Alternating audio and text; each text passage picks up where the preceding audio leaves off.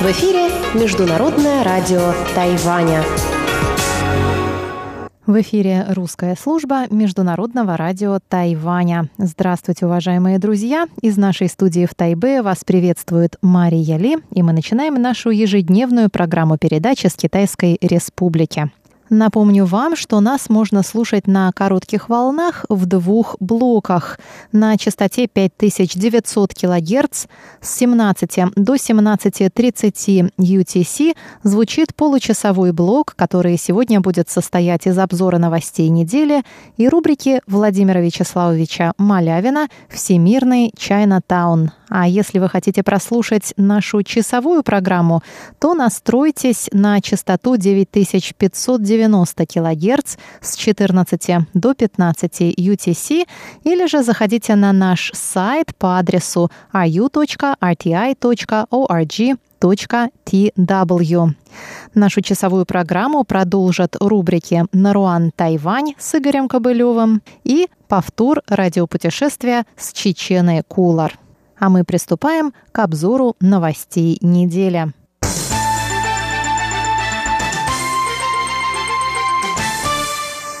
Российская теннисистка Виталия Дьяченко стала победительницей турнира OEC Taipei WTA Challenger. Дьяченко обыграла в финале венгерскую спортсменку Тимею Бабуш. Финал турнира прошел 17 ноября на стадионе Тайбейская арена. Финальный матч продлился 1 час 9 минут. Ранее Виталия Дьяченко уже выигрывала этот чемпионат в 2014 году, а ее соперница в турнире 2019 года Тимея Бабош стала победительницей турнира в Тайбе в 2015 году. Российская теннисистка Виталия Дьяченко занимает 108-ю строчку мирового рейтинга. Женский профессиональный теннисный турнир категории «Челленджер» проводится на Тайване каждый год в октябре или ноябре. Общий призовой фонд турнира в этом году составил 125 тысяч долларов США.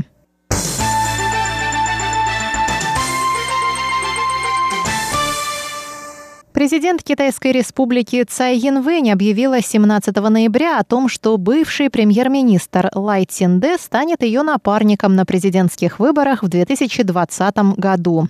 В случае победы Цай Янвэнь на выборах Лай займет пост вице-президента. Цай Янвэнь отметила важность реформ, которые Лай провел на посту председателя исполнительного юаня, в частности, реформирование налоговой системы, программы субсидирования дошкольного образования, долгосрочных программ в сфере здравоохранения, улучшение условий для бизнеса и инвестиционного климата. Кроме того, стало известно, что главой предвыборного штаба Цай Янвэнь станет действующий вице-президент Чень Дяньжэнь. Лай Цинде начал заниматься политикой в возрасте 35 лет. Он был депутатом законодательного юаня на протяжении 11 лет, после чего был избран и прослужил два срока на посту мэра Тайнаня. В сентябре 2017 года Лай был назначен премьер-министром и ушел с этого поста в январе 2019 после поражения Демократической прогрессивной партии на выборах в местные органы власти. В июне этого года Лай Цинде принял участие во внутрипартийных праймерис ДПП, составив конкуренцию президенту. Цай Янвэнь сказала, что, несмотря на соперничество внутри партии, они решили объединить силы во имя Тайваня. Лай Цинде, в свою очередь, пообещал сделать все необходимое, чтобы поддержать Цай Янвэнь на будущих выборах. Выборы президента Китайской Республики пройдут 11 января 2020 года. Основными соперниками Цай Янвэнь и Лай Цинде считаются кандидат от партии Гаминдан Хань Гуюй в паре с бывшим премьером премьером Джан Шаньдженом, а также председатель Первой народной партии Джеймс Сун или Сун Шу Юй, напарником которого стала Сандра Юй.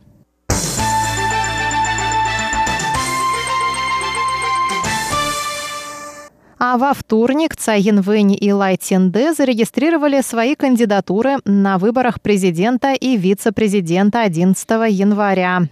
Регистрация кандидатов проходила в Центральной избирательной комиссии. По прибытии Цай сказала, что ее переизбрание будет особо значимым в свете событий в Гонконге и попыток вмешательства Китая в выборный процесс на Тайване.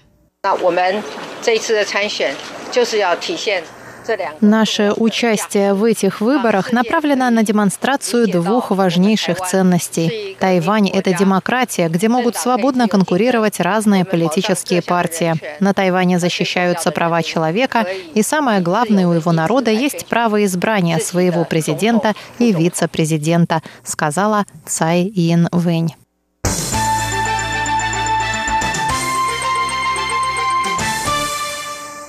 А в среду, 20 ноября, президент Китайской республики Цай Янвэнь встретилась в президентском дворце с министром иностранных дел Тувалу Саймоном Робертом Кофи. Президент поздравила министра с успешным проведением выборов в парламент страны в сентябре и формированием нового правительства в соответствии с демократическими ценностями. Президент сказала, что Китайская республика и Тувалу поддерживают партнерские отношения вот уже на протяжении 40 лет, сообща двигаясь в сторону устойчивого развития и борясь за расширение пространства друг для друга на международной арене. Она отметила усилия сторон в деле борьбы с изменениями климата и сотрудничества в сферах сельского хозяйства, медицины, образования и энергетики. Тувалу – один из четырех дипломатических союзников Тайваня в Тихоокеанском регионе. Президент сказала. Я хочу поблагодарить новое правительство Тувалу за поддержку и сотрудничество. В недавнем интервью СМИ вы выразили поддержку дипломатическим отношениям с Тайванем, и я надеюсь на дальнейшее сближение между нашими странами.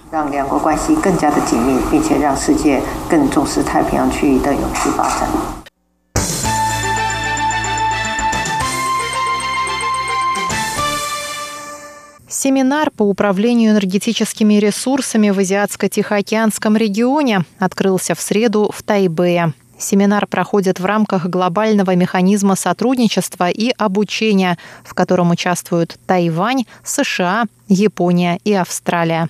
Цель семинара – продвижение регионального сотрудничества в управлении энергетическими ресурсами.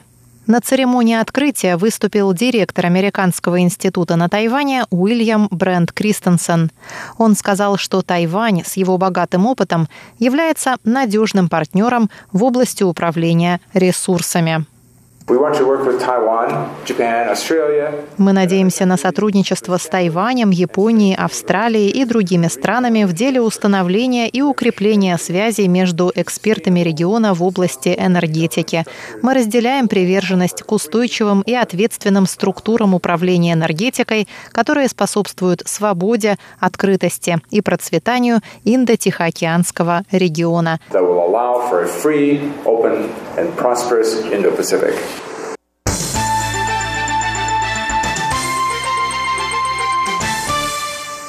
Тайваньская старшеклассница, арестованная во вторник в Гонконге, была отпущена под залог 20 ноября. Об этом сообщает Совет по делам материкового Китая исполнительного юаня Китайской республики на Тайване.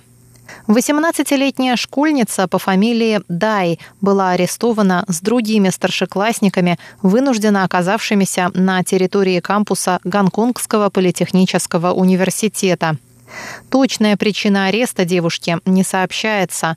По словам ее родителей, она не участвовала в акциях протеста и просто проходила мимо кампуса, но оказалась на его территории вместе с другими спасавшимися от полиции людьми.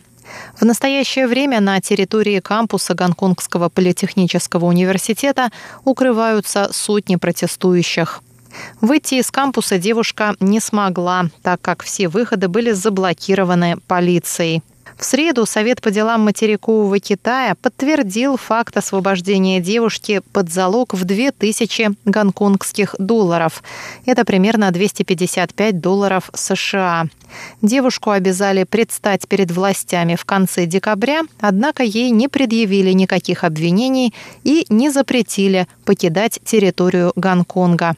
Между тем, заместитель министра иностранных дел Тайваня Се Утяо заявил в среду, что МИД и другие правительственные ведомства готовы оказывать помощь не только тайваньским студентам, оказавшимся в Гонконге, но и гонконгским студентам, желающим приехать на Тайвань из-за трудностей в связи с ситуацией в городе. По его словам, все проблемы, связанные с получением виз, будут решаться соответствующими ведомствами.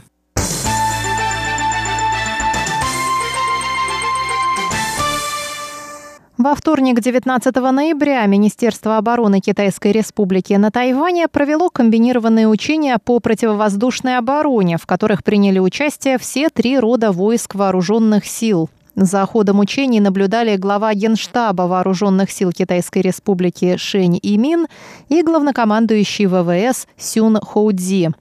На рассвете вторника истребители F-16 взлетели с военного аэродрома в уезде Хуалянь с целью проверки боеспособности ВВС Тайваня. Учения продолжались с утра до полудня.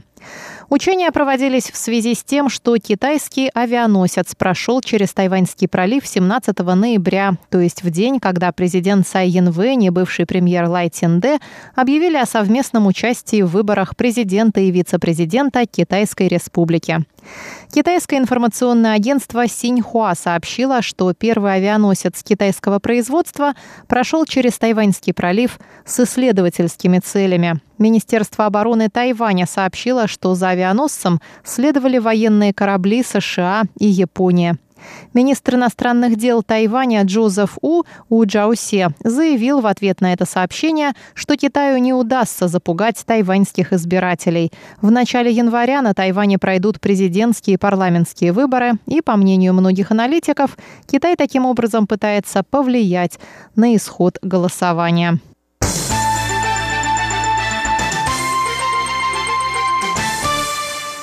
А 22 ноября законодательный юань Китайской Республики принял в третьем чтении законопроект о финансировании закупки у США 66 истребителей F-16 продвинутой модификации.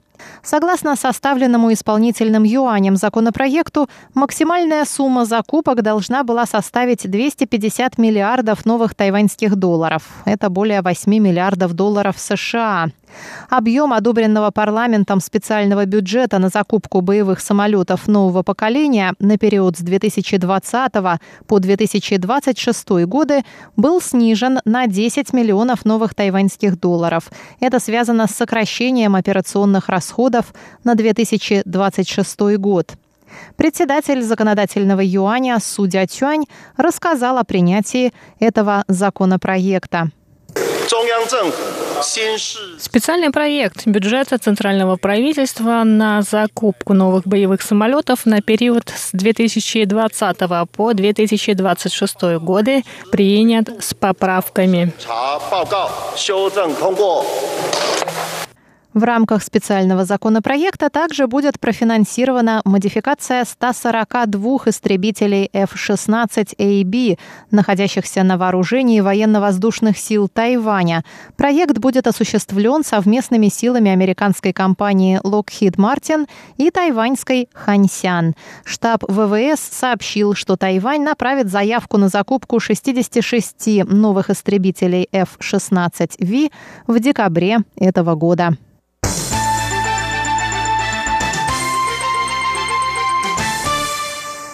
Тайбэй занял шестое место среди процветающих и инклюзивных городов мира. Об этом стало известно 21 ноября после вручения первой премии процветающих и инклюзивных городов. Премия организована от администрации испанской провинции Биская. Жюри рассмотрело заявки 113 городов мира и оценило не только их экономические показатели, но и качество жизни городских жителей. В частности, города соревновались по уровню ВВП, индивидуальной безопасности, доступа к образованию, доступа к интернету, доступности жилья, а также по качеству окружающей среды и медицинской помощи.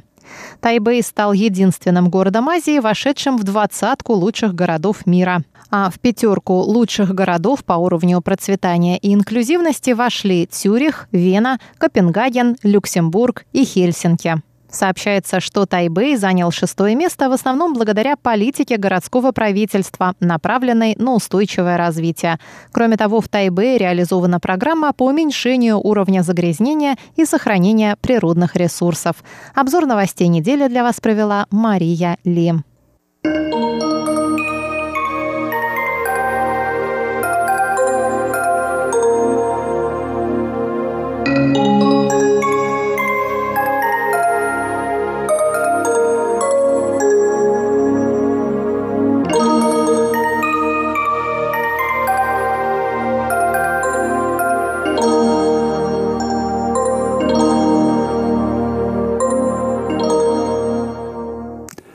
Говорит Международное радио Тайваня. Здравствуйте, дорогие радиослушатели.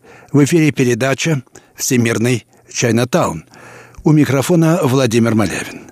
Сегодня я хочу продолжить разговор о России, Китае и евразийском пространстве в более широком контексте, в контексте, собственно, Евразии и э, в, привлекая для этого мнения и суждения э, ряда специалистов в России, которые пишут на эти темы. Тема эта, конечно, очень актуальная и очень важная.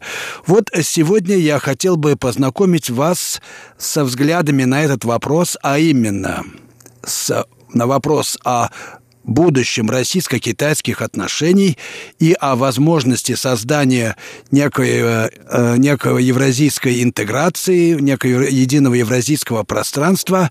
И так, с мнением одного из э, наиболее интересных, ярких и, можно сказать, ведущих историков и социологов России Леонида Бляхера – Бляхер живет и работает в Хабаровске, он дальневосточник, и многое видится ему, конечно, иначе, чем москвичам или жителям непосредственно Китая или Тайваня.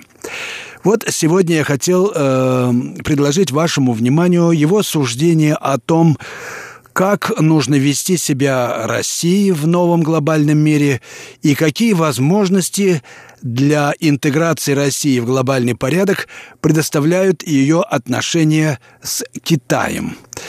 Э, Леонид Бляхер, должен сказать, довольно долго работал над этой темой, опубликовал несколько интересных работ, и вот вашему вниманию я предлагаю несколько, некоторые выдержки из его напечатанных произведений. Он начинает с того, что для России свойственно в определенной мере такое отношение, какое было свойственно варварским королевствам раннего Средневековья времен краха Римской империи, которые были готовы увидеть нового императора в любом правителе, который был чуть более сильный, чем они сами – и вот постсоветские страны, и Россия не исключение, бросились на поиски империи, как выразился э, российский политолог Святослав Каспа. Они стремились в пространстве новой империи заново определить себя – Изначально, продолжает Леонид Бляхер, в начале 90-х, да и вообще в 90-е годы при Ельцине речь шла о встраивании в глобальный проект, возглавляемый Соединенными Штатами.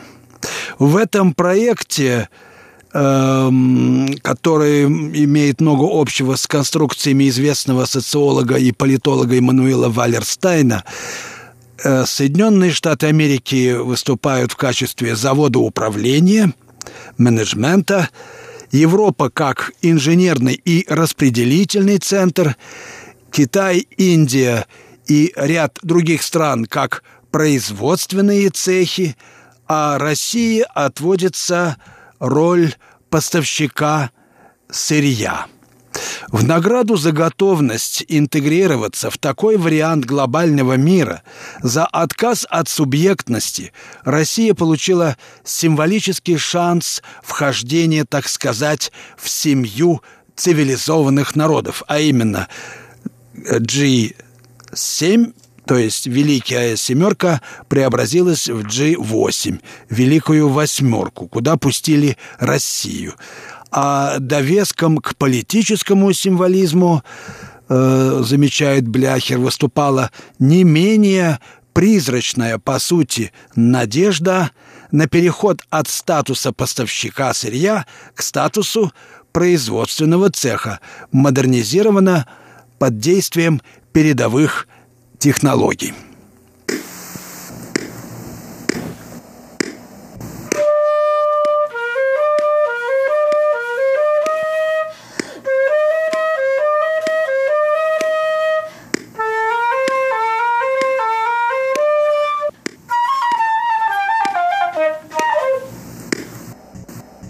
Вы слушаете передачу «Всемирный Чайнатаун» Международного радио Тайваня. Передачу ведет Владимир Малявин. В сегодняшней передаче я ознакомлю вас со взглядами хабаровского социолога-историка Леонида Бляхера на роль России в глобальном порядке и, конечно же, на значение ее отношений с Китаем. Как следует России сотрудничать и кооперироваться с Китаем, на каких условиях и что можно извлечь из такого сотрудничества. Итак, э, Россия, как заметил Бляхер, старается войти, вернее, старалась, стремилась войти в это цивилизованное сообщество в 90-е годы э, стран, которые являются хотя бы цехами этой мировой фабрики. Этого положения, кстати, добился и довольно легко и быстро Китай, который стал мировым производителем, так сказать, всего и вся, и даже многие другие страны Азии, в том числе, кстати, и Индии. Но вообще число счастливчиков, вписавшихся в новую империю взамен прежней, было невелико. По существу только страны Балтии получили входной билет в империю Евросоюза. Остальные соискатели продолжали пребывать в подвешенном состоянии. Порой это состояние становилось источником катастрофы. Ну, Россия по вполне понятным причинам тоже оказалась в их числе. Ко двору цивилизованного мира она не пришлась. Ибо сама модель глобализации и та роль, которая отводилась в ней России, оказались ей не по размеру. Этот европейский костюм ну никак не мог налезть на нашу страну. Ее именно евразийская сущность, гигантская территория, как и то обстоятельство, что в отличие от их осколков империи, она не могла отбросить наследие СССР, препятствовали встраиванию в единую Европу. Да и слишком быстрое с точки зрения европейских экспертов восстановление экономики России от чего-то не вызывало радости российских партнеров на Западе. По целому ряду причин европейское направление интеграции и геополитически, и экономически сегодня является для России все менее выгодным, так что интерес к восточному направлению понятен и обоснован. Однако и здесь имеются немалые сложности. Во-первых, поворот на восток был осмыслен не как общероссийское движение, а как региональный проект преобразования Дальнего Востока России. Своя логика тут была – Именно эта отдаленная часть страны граничит с Азиатско-Тихоокеанским регионом, куда предполагалось интегрироваться. Соответственно, здесь были необходимые инструменты интеграции. Глобализированные города, выступающие центрами торговли и логистики, транспортная инфраструктура соответствующая, которая могла бы связать регион с остальной частью страны и соседями. Крайне желательно было выйти на рынок Восточной Азии не только с привычными нефтью и газом, но и с гораздо более широким спектром товаров. Для этого нужно развивать на Дальнем Востоке производство, добычу полезных ископаемых – Концепты «ресурсный регион» и «регион транзита» воплощали подобные соображения. Однако внятно сформулированного проекта за этими действиями не стояло очень много компонентов поворота на восток осталось в области, так сказать, подразумевания. Они подразумевались в сфере и так понятно, но понятно все было далеко не полностью. В результате на уровне массового, да и не только восприятия, поворот на восток превратился в набор не очень осмысленных и не очень согласованных усилий по развитию одной из территорий страны жители других территорий, в том числе региональная элита и значительная часть элиты федеральной, почувствовали себя этим ущемленными.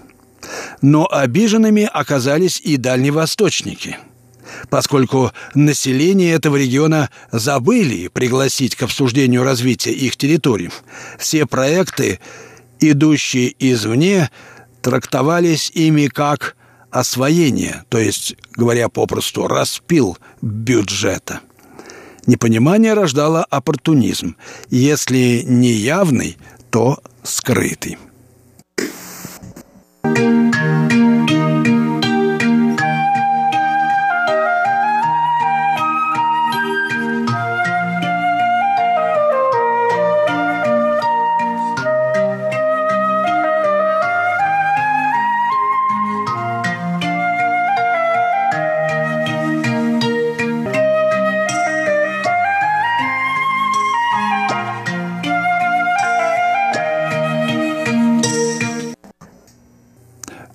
Слушаете Международное радио Тайваня, передачу «Всемирный Чайнатаун».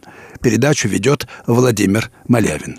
В сегодняшней передаче, дорогие слушатели, я знакомлю вас с суждениями известного социолога и историка, проживающего в Хабаровске Леонида Бляхера, о возможных, э, о перспективах российско-китайского сближения и сотрудничества – Речь идет, во-первых, о провозглашенной несколько лет назад политике поворота или разворота на восток. Конечно, этот подход будет оправдан, если аналитики смогут разработать собственный вариант евразийской интеграции России.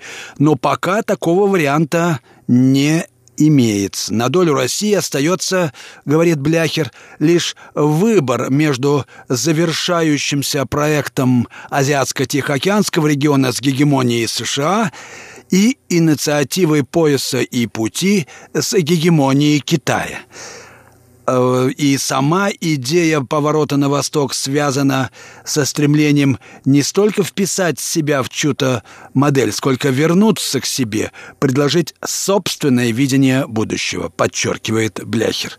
Условия для этого сегодня благоприятны. Некоторый вакуум силы, возникший в Северо-Восточной Азии на фоне изменения политики Вашингтона в макрорегионе, заставляет всех игроков с большей или меньшей интенсивностью выстраивать отношения с Россией, стремиться использовать ее в своих интересах. И последнее позволяет и России формировать сложную и многовекторную политику, отстаивая собственные интересы.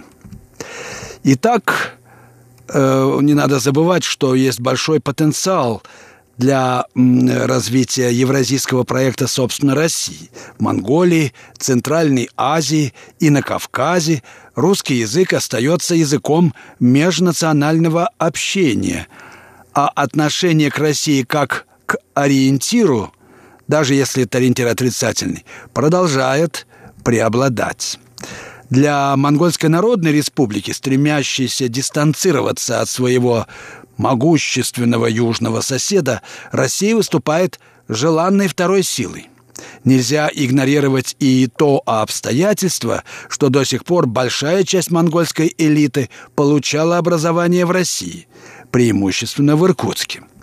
Сложная ситуация в Закавказье, несмотря на демонстративную отстраненность от России ряда политических и государственных деятелей, делает посредническую функцию Москвы крайне важной – и необходимой. Особенно велика роль России в Центральной Азии, территории, на освоение которой ориентирован сегодня Китай.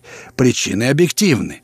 В двух странах региона, Узбекистане и Таджикистане, демократический взрыв 70-х годов прошлого столетия и засоление почв постоянными посадками хлопка приводят к тому, что огромные число жителей просто не востребованы в рамках национальной экономики. Отток избыточного населения в Россию не только источник валютных поступлений, но и способ резко снизить социальное напряжение. Возможности отъезда на временные заработки в арабские страны снижаются за счет низкого уровня знания и арабского, и английского.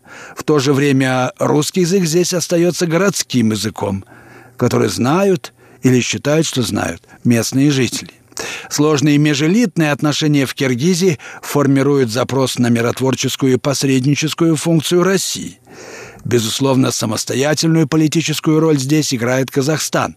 Но и здесь есть факторы, делающие Россию, если не определяющим, то значительным партнером.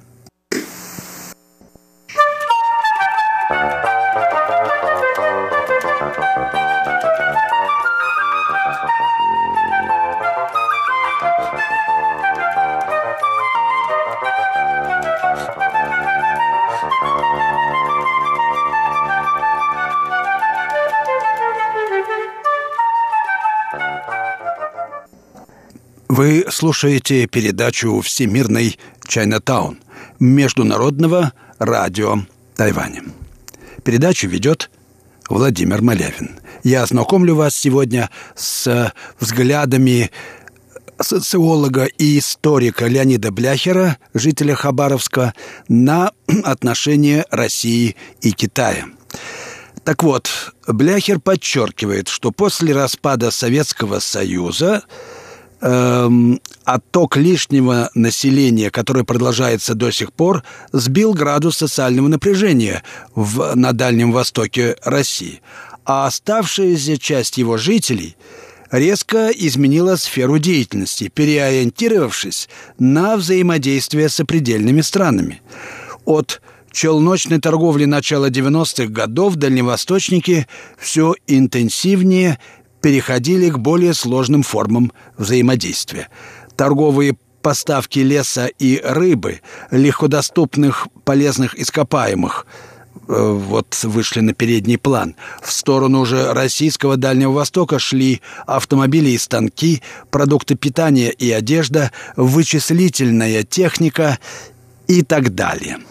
В целом торговое взаимодействие оставалось приграничным, но его значимость была достаточной для того, чтобы создать русский Китай, провинции КНР, где русский язык является даже основой коммуникации, а торговые связи поддерживаются устойчивыми межличностными контактами.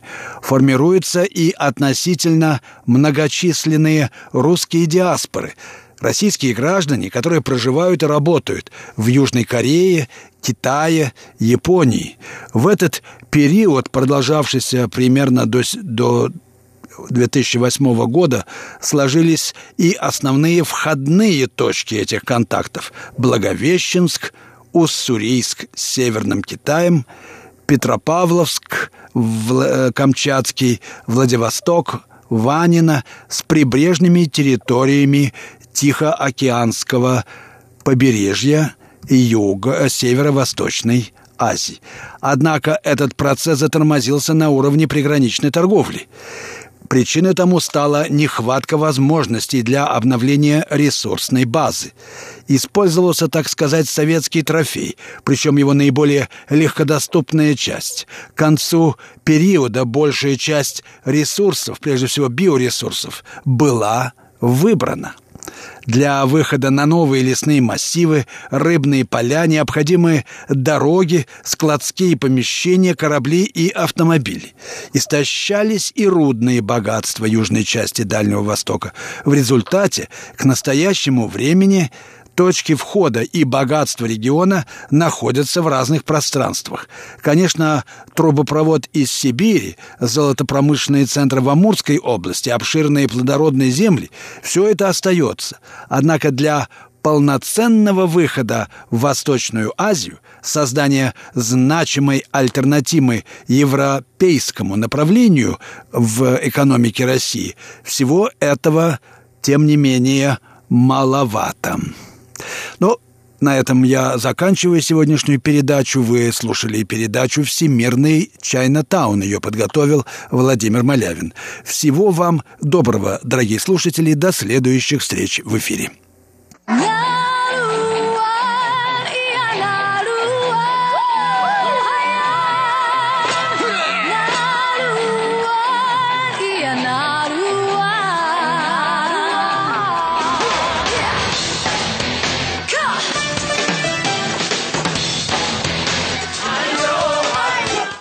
Добрый вечер, дорогие радиослушатели. В эфире передача «Наруань Тайвань» и с вами ее ведущий Игорь Кобылев. В сегодняшнем выпуске давайте перенесемся с северо-востока Тайваня на юго-восток и познакомимся со вторым по численности населения коренным народом Тайваня – Пайван. Их численность составляет более 100 тысяч человек. Это примерно одна пятая от всего коренного населения острова. Название Пайван происходит из мифа. Это название горы, с которой спустились предки современных пайванцев. По преданию, на этой горе располагается рай. Из известных личностей на Тайване нынешний президент Тайваня Цай Инвен на одну четверть пайванька.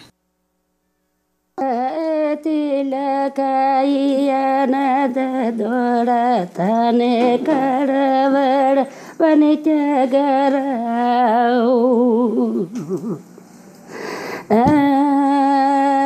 Salawani pada nala ika payo na nalama ചവമൂത്തത്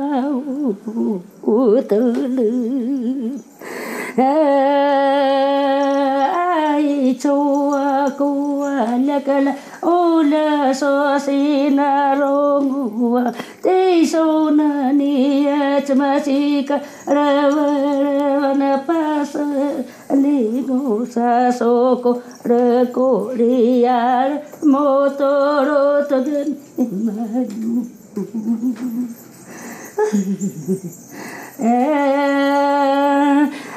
ti sonani cemasi kareber ti jangi laka popi turiya pararau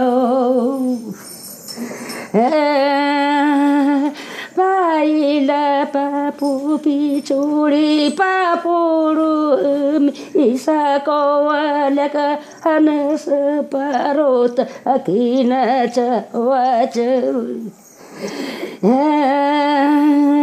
Anumaya to choa manakisa nalika lika yanala soki nurtya sopi nutani i ha chamasu a. uhu hu hu hu hu hu hu hu Oriyana mayana nakanala ma chovu nga nga kuki ya nga toa cha cha masika rewa rewa Oh, oh, oh, oh, oh, oh, oh.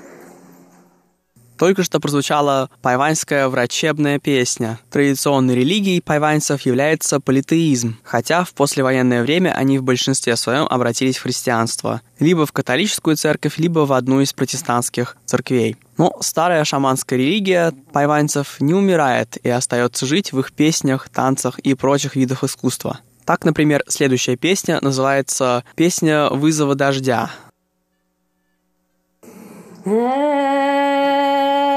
Ti sonania chama sikara vara vanala uriki au ngana nakana to so kili vakato so pas alinga namna ek chau pasa elingua menelaserapa yanga menarawacato icengerawatoma osawangamenai kacau camaseikaeana paselingua paojaluangaralii juanga de paoraename Semua semas, sikar warwar. Pasalyo nga ma, pasalyo nga pa, jalo pa, jalo pa, oray nama eh, eh, eh, Sa kaola nasupi, seandeng olam nasupi na orang ditisun ikar warwar. Oh, oh, oh, oh. Kemudanan kena noi ibu kena rumaya tutun Mali mali ya cemas sopi na pukai ya na kena sopi na puru iman na kena la sako kana mai tu chuan akisa lika lika ya ni ya ya wati mai Ah, pasal lima ma, pasal lima mana papu garanyam, pap puro miam na ne coba si kar verva pa puro miam pa garang em ai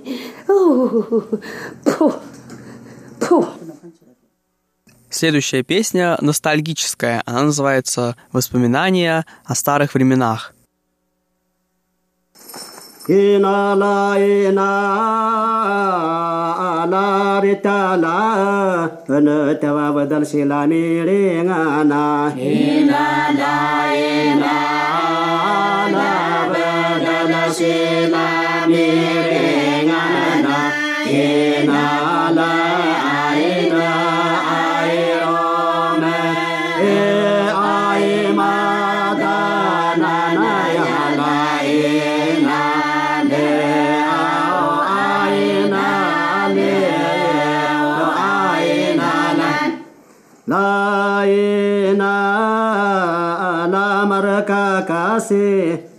mun kale mi saun e na la. Ina.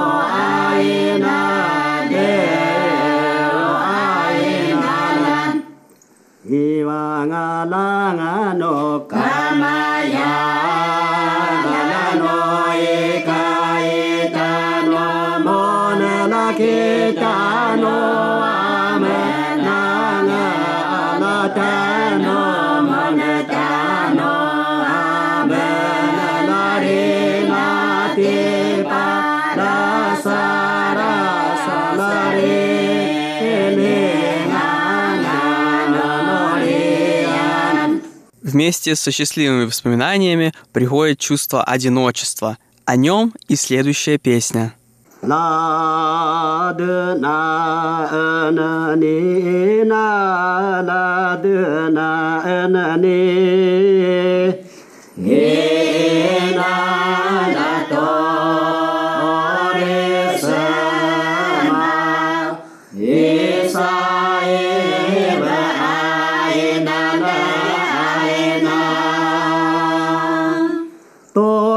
समाय सा एव।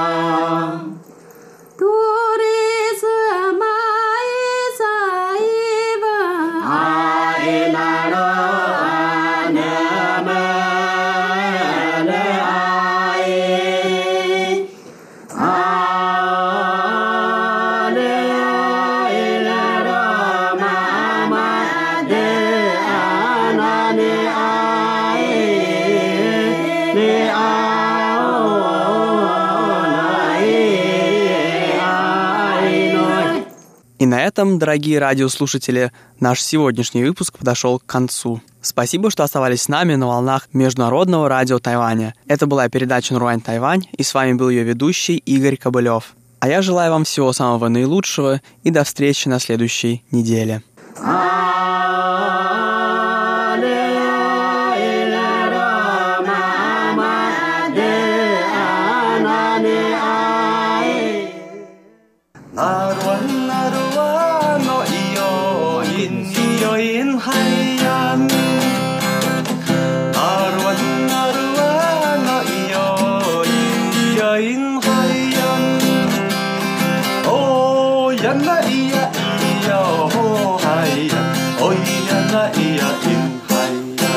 Здравствуйте, дорогие друзья! Вы слушаете еженедельную передачу «Радио путешествие по Тайваню» в студии микрофона Чечена Кулар. В сегодняшнем выпуске я хочу предложить вам послушать вторую часть беседы с Павлом Кущенко, который был на Тайване в октябре по приглашению администрации города Тайбэя в прошлом выпуске он рассказал о том, каково это быть на самом верху башни 101 на 101 этаже. А сейчас давайте узнаем, какие впечатления остались у Павла от тайваньской кухни.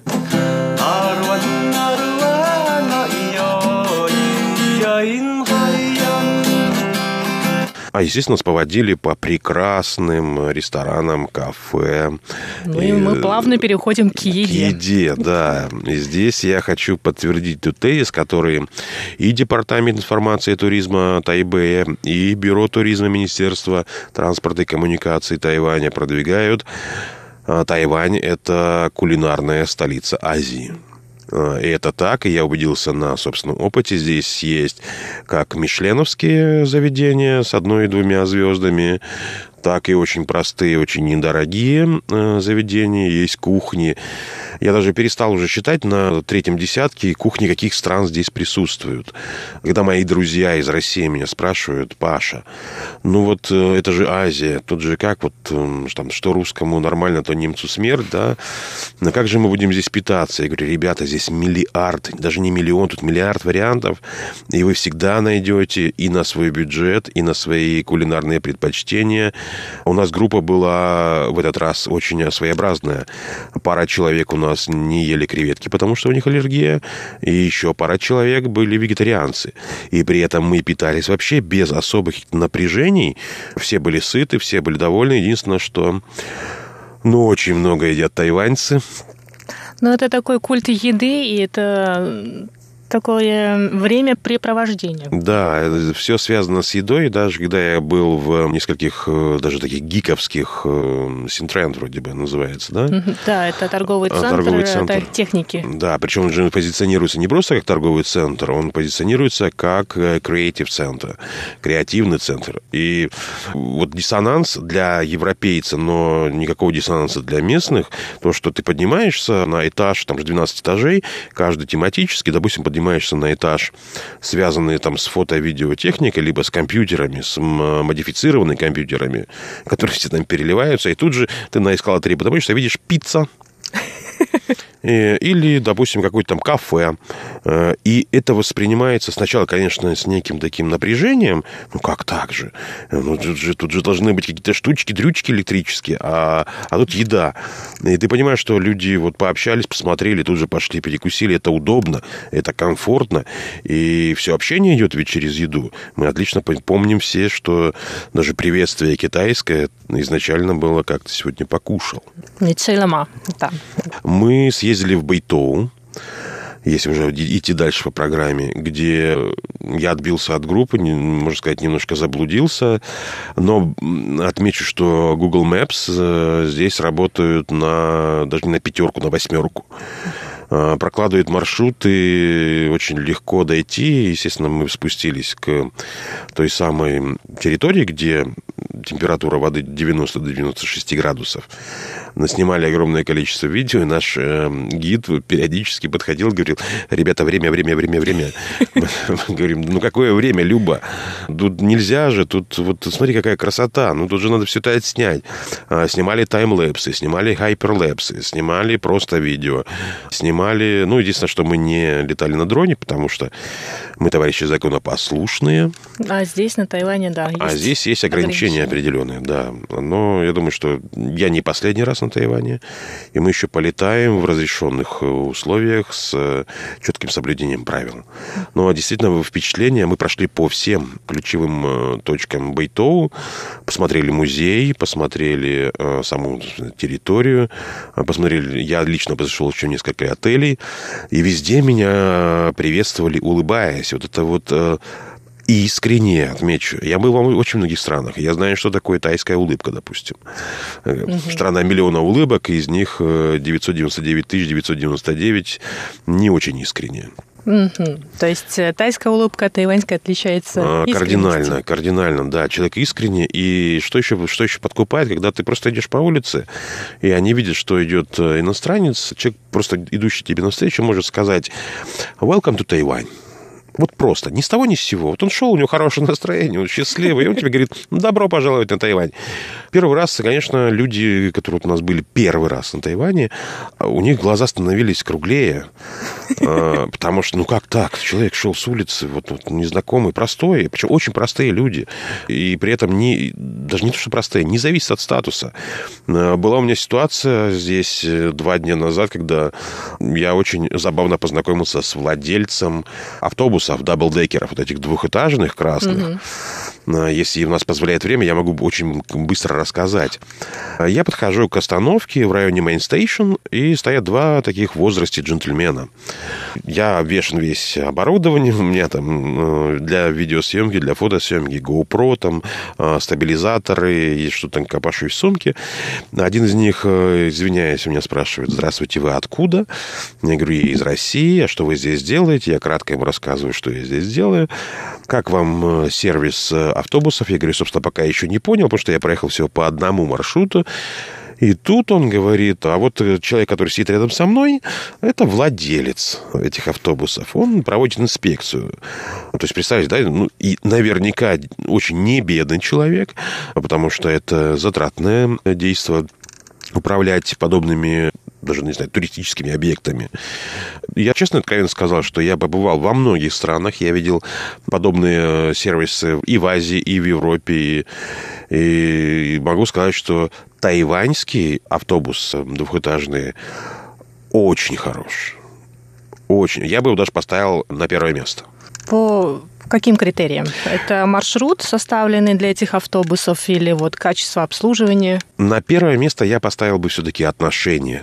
Отношение к людям, которые пользуются этим автобусом. Очень вежливо, прям вот запредельно вежливо. Отлично говорящий на английском языке став.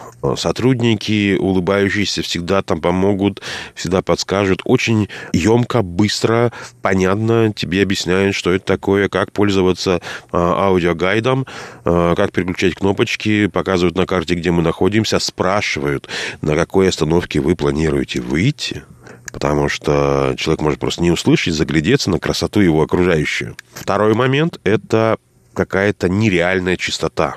Автобус, который перевозит туристов, которые заходят, выходят, там кушают, пьют. Все мы разные, все мы с разных стран, с разными культурными особенностями, но автобусы чистейшие можно, не знаю, там, ну, спокойно брать ребенка, не боясь за его здоровье.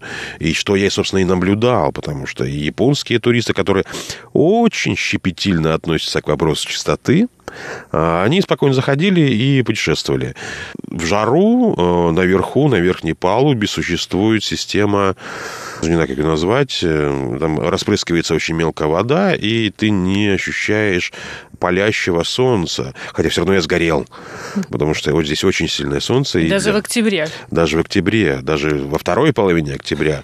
Я вот, честно, настоятельно буду рекомендовать своим друзьям, особенно девушкам, что если вы хотите очень быстро получить качественный, ровный, красивый и долгий загар, всем вперед в Тайбэй, на Тайвань, на юг, куда хотите, но на Тайвань. А что по поводу маршрутов этих даблдекеров, этих туристических автобусов? По какому маршруту вам удалось проехать и что запомнилось больше всего из этого маршрута? Мне удалось э, пропутешествовать по обоим маршрутам. А, очень качественно, интересно составлены. Причем, знаете, что еще какой момент? Э, автобус напичкан видеокамерами. Понятно, для соображений безопасности, потому что открытая верхняя палуба, все что угодно может произойти. Человек может, может просто элементарно оступиться э, или там что-то зацепиться за что-то. Хотя, ну, там сложно найти за что зацепиться. Продолжение беседы с Павлом Кущенко слушайте на следующей неделе.